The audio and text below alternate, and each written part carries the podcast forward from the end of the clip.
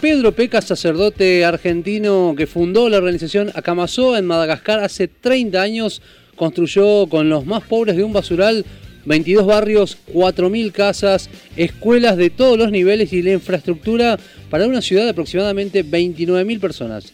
Esta organización se estima que ha logrado sacar a más de 500.000 personas de la extrema pobreza. Esto le ha valido al padre Opeca ser nuevamente candidato al Premio Nobel de la Paz. Para hablar sobre este tema ya estamos en comunicación telefónica con Gastón Vigo, fundador de Acamazó Argentina, quien mantiene un vínculo muy estrecho con el padre Pedro Opeca. Gastón, ¿cómo te va? Muy buenos días. Javier Sismondi y Susana Álvarez te saludan aquí desde Noticias al Toque. Buenos días, ¿cómo están? Un placer, muchísimas gracias por el llamado. Gastón, el placer es ampliamente compartido. Eh, Gastón, ¿cómo surge la iniciativa en vos de ir a Madagascar a conocer la obra del padre Opeca? Yo ya venía trabajando en distintas obras humanitarias, pero me venía preguntando algunas cuestiones. ¿Qué pasará con esos chicos que le damos el alta cuando salen de la desnutrición? Qué sucede con esa familia que quizás los padres no han concluido los estudios obligatorios, no tienen forma de insertarse en el mundo laboral. Cuando uno recorre, en mi caso, de las 4.100 villas que tiene el país, 350, y ve que siempre en todas existen las mismas, los, mismos problemas, las mismas patologías de enfermedades, las mismas situaciones de violencia, y hay que hacer algo distinto. Y en un determinado momento empecé a imaginar si era posible replicar lo de Pedro en el país.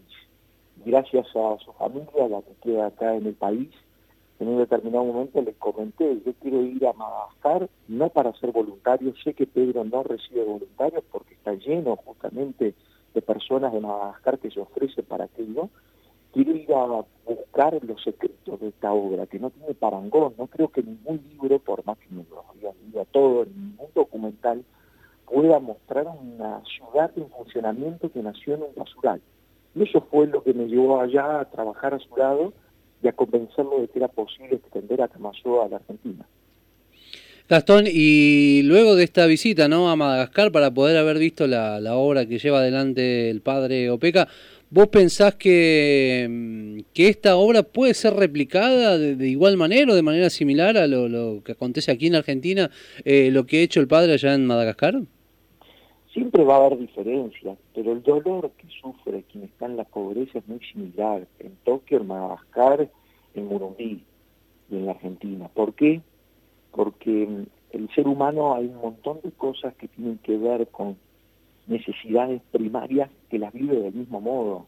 Cuando uno le pregunta a alguien que ha pasado hambre, qué es lo que sintió, qué es lo que siente, las respuestas son muy similares. Y por otro lado, lo que nosotros vamos haciendo está sustentado en tres pilares de Pedro, que están enmarcados en toda su obra, que es el trabajo, la educación y la disciplina, y que ellos lo hemos ejecutado a partir de enero del 2019. Y vamos viendo los avances, por supuesto, somos una pequeña semilla en comparación de esta obra que, como ustedes estuvieron relatando en la introducción, ya tiene unos números muy destacados, sorprendentes. Pero bueno, nosotros ya tenemos nuestro centro de atención primaria de salud, jardín de infantes, guarderías, una escuela de adultos, escuela de oficios, sitios productivos, que es mucho de lo que busca Pedro, cómo hacer que quien sufre la pobreza no sea un beneficiario, no sea alguien que solamente reciba acciones asistencialistas, sino que efectivamente pueda hacer algo que le permita generar recursos. Y hoy también ya contamos con la tierra que hemos podido adquirir para hacer el primer barrio y empezar a construir todo lo que tiene que ver con la urbanización. Es una lucha constante, sin tregua. Es muy difícil despertarle el coraje, enfrentar a todo el sistema asistencial que lamentablemente en la Argentina está desperdigado por todo el país. Pero de a poco lo vamos logrando. Eh, la idiosincrasia del país será distinta, pero el ser humano, y en eso estoy muy convencido y lo voy viendo ya los resultados, que cuando vos le demostrás que la dignidad es el camino que debe salir de esa trampa que es el asistencialismo y empieza a ver la importancia de culminar la escuela, la importancia de generarse recursos, el ser humano reacciona. Gastón, vos decías que pediste ir a Madagascar porque querías conocer el secreto eh, que permitió sacar o construir de un basural, construir una ciudad eh, y devolverle la dignidad a tantas personas ¿Cuál es ese secreto? ¿Qué es lo que encontraste ahí? ¿Podés describir cómo funciona la ciudad del Padre Opeca ahí en Madagascar? Sí, lo primero sería bueno que la audiencia contextualice qué es Madagascar. Madagascar es la cuarta isla más grande del mundo, pero es el quinto país más pobre del mundo. Allá de 22 millones de personas, el 92% de la población vive con menos de 2 dólares por día. De 100 de personas que nacen, niños, 600 mueren antes de cumplir 5 años. La expectativa de vida son 53 años. La mitad de los niños están desnutridos y el 70% de la población es analfabeto. Es decir, lugar más complejo para hacer lo que hizo Pedro no existía. ¿Y cuáles son los secretos desde mi óptica? La primera cuestión es evitar toda ayuda que dañe. El cementerio está lleno de pobres que esperaron un progreso que nunca llegó. Entonces cada programa que van ejecutando evita aquello que, es como una morfina, porque eso hace el asistencialismo, tapa circunstancialmente un problema, pero no lo resuelve. Después trabajar codo a codo. Está muy bien decirle estudio, trabaje, esfuerce, pero si uno no está con ellos, si uno no bebe, come, sufre, le duele los mismos huesos a la noche, es muy difícil que reaccionen. Después la idea de trabajar desde el inicio hasta el final de la vida. ¿Cómo se entierran los pobres? Hay que hacerse preguntas de ese estilo. Y en ese sentido, en, Madagascar, en la, ciudad de Pedro, hay maternidades donde nacen 2.600 chicos por año, pero también hay cuatro cementerios. No solamente en 30 días eh, estuvimos enterrando con Pedro cinco personas. Y un día les pregunté, pero Pedro, ¿cuánta gente enterraste con tu vida? Cinco mil. Ay, por Dios. Hay que estar ante cinco mil cachetazos de pie. Y en ese sentido también habla de la constancia, la perseverancia. ¿Cuántas veces lo han, lo han estafado, robado, mentido? Porque lamentablemente las miserias humanas en todos los sectores sociales existen y él tiene una frase que, también habla de un secreto de Pedro, que es perdonar, olvidar y continuar. Pero bueno, eh, hay, hay muchísimas cosas para, para hablar de, esta obra, pero creo que esa es la síntesis de quizás les puedo hallar de lo que yo he visto y lo que a mí más me llamó la atención, que cuando uno iba en los barrios, están distribuidos como, creo que les dije, en 22 barrios eh, en mil kilómetros, siendo siempre de lo mismo. En cada barrio hay escuelas de todos los niveles, centros de atención primaria de salud, viviendas, infraestructuras, de trabajo, la puntitud con la que viven, la limpieza, es decir, que empezar en basurales también generó toda una, una cuestión, pero es muy llamativo que un hombre de 72 años siga trabajando al nivel que lo hace, con la fuerza que lo hace, y después de tantas decepciones, y un secreto también para, para terminar de relatar esto, es que no vi nunca ni una calle, ni un monumento, ni un cuadro que se llame Pedro Peca. Recordamos que estamos en comunicación con Gastón Vigo Gasparotti, fundador de la Fundación Acamazoa Argentina. Gastón, eh, siempre cuando se habla de Argentina es un país ¿no? que produce eh, alimento para muchísimos millones eh, de habitantes a nivel mundial, pero que también tiene muchos índices de pobreza y una pobreza que viene creciendo, ¿no? Año a año. ¿Cuál crees vos también, ¿no? Desde este punto, ¿no? ¿Cuál es la clave para empezar a devolverle la dignidad a estas personas? Yo creo que hemos llegado a un punto, piensen que Pedro se fue en el año 68 a Madagascar en barco desde el país y había 3% de pobreza. 52 años después hemos multiplicado por 15 la pobreza. Entonces, la primera cuestión es que ya ha llegado el momento de juzgar los resultados, no hablar tanto de las intenciones, sino de los resultados. Y desde el 68 a esta parte han pasado gobiernos de todos los colores, también dictaduras. Y lo que se ha hecho para combatir la pobreza ha sido todo muy parecido, muy similar. No se olviden que la Argentina tenía 2.400.000 planes sociales a comienzos del siglo XXI y hoy ya tiene tres veces la población de Uruguay en planes sociales. ¿Qué dato más contundente del fracaso de nuestra política asistencialista de que hoy, hoy mismo, estarán 11 millones de personas, el total de la población de la República Checa, comiendo en comedores. Un país no se hace con comedores, un país se hace construyendo escuelas.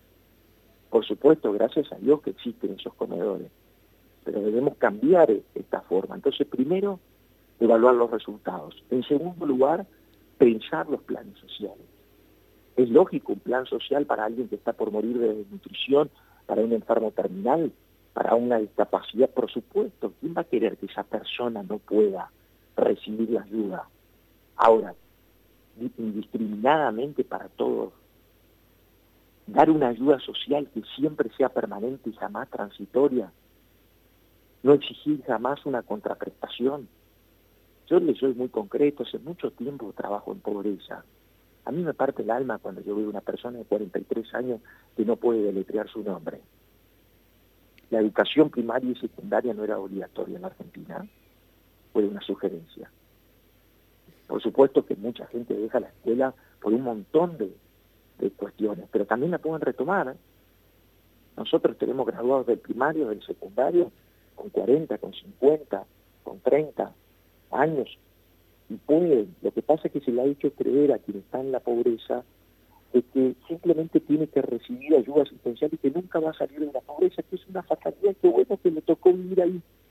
Eso no es correcto, no es, no es la verdad puede salir, tu pasado no es tu destino. Pero bueno, hay que trabajar a la par, hay que ayudar con ellos, hay que construir en conjunto las cosas, hay que despertarle ese coraje todos los días y acompañar en todo, que ningún tema te sea ajeno, pero para que vengan de pie, pensar cada programa para que estén de pie, no para que estén de rodillas. Gastón. lleva una vida, claro que lleva una vida, pero una solución definitiva. Entonces yo creo que hay que ver bien la eficacia de los programas, y es que el argentino, promedio, todos, todos tenemos que hacer esto, no importa en el lugar donde estemos, empezar a hablar de estos temas con la crudeza que hay que hablarlo y con la responsabilidad. No es, eh, no tengo otra palabra, no joda vivir en un país del 50% de pobreza. Yo he vivido en Madagascar el 92% de pobreza. Argentina antes decía, bueno, tengo 30% de pobreza, uno de cada tres son pobres y parecía que no, no, no sacudía a nadie. Bueno, ahora 50%, ¿cuál es el límite? Gastón, ¿en qué instancia de trabajo están en Acamazoa, acá en Argentina? Nosotros hoy tenemos, como les comentaba, bueno, una familia que ingresa a Acamazoa, la hoy tiene la, bueno, pero lo han logrado con trabajo, entre todos lo hemos hecho, pero vienen atenciones pediátricas, nutricionales, traumatológicas y de distintas disciplinas, que son patologías muy típicas de, la pobreza. Después, los niños menores de 0 a 3 años van a un jardín Montessori, esta metodología, la científica la italiana María Montessori, y a mí me da mucho orgullo, porque por ejemplo, Jeff Bezos, el creador de Amazon, se, se fundó, con, se, se, formó, como tantos otros, pero por dar un ejemplo así famoso con esta educación y digo, qué bueno que los más pobres de Zárate se estén formando con la educación de que es el hombre más rico del mundo. Después, por otro lado, eh, bueno, tenemos guarderías de 4 a 7 años, tenemos la escuela de adultos, toda persona adulta que ingresa a Canasoa se escolariza. Después vamos desarrollando distintos oficios que van desde la herrería, la carpintería, armar eh, colectores solares para resolver el tema del agua caliente, huertas hidropónicas, cultivar sin tierra, y ya hemos armado, yo le sostengo que es una fábrica de verduras, porque en 400 metros cuadrados ya sacamos 4.000 kilos de verdura, y bueno, van vendiendo, generando recursos, y el año pasado, en diciembre, pudimos comprar cuatro hectáreas, y ya hemos planificado bien la distribución de las viviendas. Estamos en la instancia de empezar a organizar, que no dejamos de ser una organización humanitaria. Los recursos son escasos, la voluntad y la determinación están, nos llevará el tiempo que nos tenga que llevar, pero lo vamos a cambiar. Gastón, ¿qué significa para la organización, pero especialmente para vos, eh, que has podido conocerlo personalmente al padre Peca, que haya sido nominado nuevamente para el Premio Nobel de la Paz? Es un acto de justicia. Ya es la sexta vez que lo candidatea.